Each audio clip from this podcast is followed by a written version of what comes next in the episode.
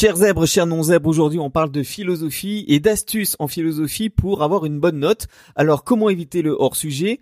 Comprendre la différence entre le commentaire de texte et la dissertation et puis surtout euh, d'autres conseils rien que pour vous. C'est le sujet d'aujourd'hui dans ce podcast. Abonnez-vous et actionnez la cloche pour ne rien louper. Et en attendant, N'oubliez pas que ce podcast hein, a été enregistré dans la rue, donc vous allez certainement entendre que je suis en train de marcher. Mais bonne écoute et à tout à l'heure. Une des premières erreurs, c'est le hors-sujet. En philo, c'est extrêmement simple. Pour faire un hors-sujet en philosophie, il faut s'intéresser uniquement à la question et uniquement à la question. Donc si vous intéressez uniquement à la question, vous allez faire un hors-sujet. Alors pourquoi? Mais la première erreur, c'est le hors-sujet. Le hors-sujet, c'est extrêmement simple. Pour faire un hors-sujet, il suffit de lire la question et de répondre à la question directement sur le brouillon. Alors si vous faites ça, vous risquez de passer à côté du sujet parce que vous n'avez pas dégagé le problème qu'il y a derrière la question. Quand on se pose une question en philosophie, il faut savoir qu'il y a toujours un problème qui est caché derrière. C'est un petit peu comme l'arbre qui cache la forêt. Il faut pas croire qu'on vous pose des questions en, en dissertation juste au hasard. C'est jamais au hasard qu'on vous pose une question. C'est toujours rapproché par rapport à un problème. La question qui se pose et qu'on va vous poser, elle se pose pour une bonne raison. C'est pourquoi il y a deux thèses différentes qui s'affrontent. Pourquoi il y a deux thèses différentes qui s'affrontent Et à ce moment-là, on va poser la question. Un exemple, euh, est-ce que euh, les caméras de surveillance euh, permettent plus de liberté? Voilà, thèse, antithèse, synthèse. Alors ça, c'est le, c'est plutôt le, le, le, plan général, mais c'est pas forcément le meilleur. Euh, je sais pas, la liberté, faut-il, ah, faut-il tolérer l'intolérable? Voilà, par exemple. Voilà. Pourquoi la question se pose? Parce qu'il y a des choses intolérables qu'on supporte pas. Et malgré tout, quand on est partisan de la liberté, on se dit mais, mais non, mais je suis obligé. Donc pourquoi est-ce que il y a certaines personnes qui se disent bah oui, euh, il faut accepter l'intolérable et pourquoi il y a des gens qui se disent ah ben non, faut pas accepter l'intolérable. Bah tout simplement parce que tout se joue sur le mot intolérable. Qu'est-ce qui est intolérable pour certaines personnes et qu'est-ce qui ne l'est pas? Ça veut dire qu'il y a un concept beaucoup plus large, c'est-à-dire c'est le mot. Alors, ça veut dire que le mot suivant nos conditionnements, nos croyances, peut avoir une autre façon d'être interprété sans réviser. Alors sans réviser, ça va être compliqué parce qu'il faut savoir des choses, il faut connaître des notions, il faut savoir euh, l'histoire de la philosophie en général. Je vous donne un exemple. Quand vous voyez euh, un, dans le commentaire de texte, par exemple, si on vous donne la critique de la raison pure, un passage de la critique de la raison pure de Kant, il faut savoir que ça va à l'encontre des méditations métaphysiques de Descartes. Voilà. Si vous connaissez les deux, bah vous pouvez mettre en perspective, en perspective, votre sujet. Deuxième erreur, vous allez confondre euh, exemple, donner un exemple, et argument. Sachez une chose, un exemple ne prouve rien. Un exemple ne prouve rien et une citation ne prouve absolument rien. Ce ne sont que des cas particuliers d'un cas d'une généralité, mais les cas particuliers ne, peuvent jamais prouver quoi que ce soit. Jamais.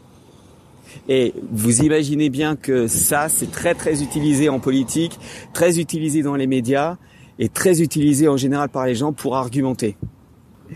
Donc en fait, lorsque euh, on vous donne un cas particulier, un exemple particulier, c'est pas un argument. En revanche, l'exemple ou la citation va appuyer votre argumentation. Un exemple, Sylvie a des invités. C'est quoi ton argument? Et c'est quoi le problème? Alors je vous conseille une chose, hein. une idée par paragraphe et un paragraphe par idée.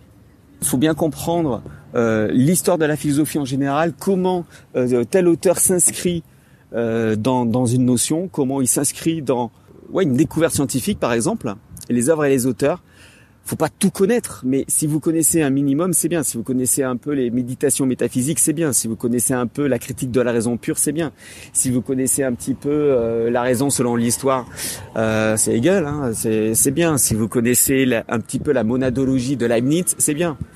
Euh, alors la dissertation et le commentaire de texte, on va dire que c'est comme si le commentaire de texte était la dissertation d'un problème, alors que vous, vous allez faire d'un problème un texte, comme si vous écriviez sur un texte. Euh, un exemple tout bête, euh, on parle beaucoup de, de, de, de problèmes de, de, liberté en ce moment. Euh, vous savez, on entend il faut de plus en plus de caméras de surveillance pour qu'on puisse éviter le terrorisme, etc. Oui, mais qu'en est-il des libertés? C'est-à-dire, est-ce qu'on se sentira beaucoup plus libre avec des caméras de surveillance? C'est quoi en fait? C'est la liberté par rapport aux autres, par rapport à soi, par rapport à ce qui pourrait nous arriver? Voilà. Et toutes ces questions comme ça, vous les notez au brouillon et petit à petit, vous allez voir d'où vient le problème. Troisième erreur que vous faites, euh, c'est de donner votre avis. Alors en fait, on s'en fiche de votre avis. Voilà, je suis désolé de vous dire ça, mais on s'en fiche. Ce qui est intéressant, c'est euh, de mettre en perspective non, faut pas y aller au talent, faut y aller à la compréhension. Le problème, c'est que on ne vous fait pas euh, aimer la philosophie, on vous complique la chose et on ne vous explique pas en quoi c'est intéressant et comment euh, comment faire en sorte de, s'en sortir en fait, c'est ça. On vous fait pas aimer la philosophie. Regardez quand vous parlez à vos à vos potes, quand vous n'êtes pas d'accord, chacun amène son argument et chacun essaie de convaincre l'autre. Ben en fait c'est la même chose que vous devez faire, sauf que ce n'est pas vous qui vous engagez, mais vous engagez les auteurs que vous avez étudiés. C'est grâce aux auteurs que vous avez étudiés que vous pourrez faire en sorte euh, de, de, de, comprendre tout ça, quoi, de faire comprendre euh, un concept. Euh, faites attention aux actualités, à l'actualité. faites attention, essayez de, de, regarder les deux, les, les regardez quelques semaines en arrière tous les sujets d'actualité qui ont été intéressants. Voilà, euh, je, je, pense que la théorie du complot peut tomber. Soral est-il un prophète? Alors qu'est-ce qu'un prophète? Et en quoi Soral euh, est un prophète? Voilà. Vous voyez, quand on prend une question et qu'on pose une autre question, ça, ça demande réflexion sur la question qu'on se pose. Pourquoi on se pose cette question, en fait? C'est comme ça qu'il faut le voir pourquoi la question qu'on nous pose se pose. Donc en fait, le hors-sujet euh, va arriver si vous répondez directement à la question. Le but du jeu, c'est de comprendre pourquoi la question se pose. La théorie du complot, ça peut être intéressant. La manipulation de masse, ça peut être intéressant. On peut parler euh, de politique. On va certainement vous parler de terrorisme. On va certainement vous parler de sécurité. Est-ce que plus de sécurité empêche, empêcherait euh, Est-ce que plus de sécurité nous ferait gagner en liberté Par exemple? Une œuvre d'art a-t-elle un sens? C'est une question. C'est une question. On pourrait dire une œuvre d'art, c'est quoi? C'est quoi une œuvre d'art? Qu'est-ce que c'est avoir du sens? Euh, Et en quoi quelque chose aurait plus de sens que d'autres? Ça voudrait dire qu'on a une certaine faculté à comprendre un sens et pas un autre. Donc en fait, on part d'une simple question et on prend du recul. Et en prenant du recul, on arrive à trouver des concepts qui sont plus ou moins compliqués et plus ou moins abordés.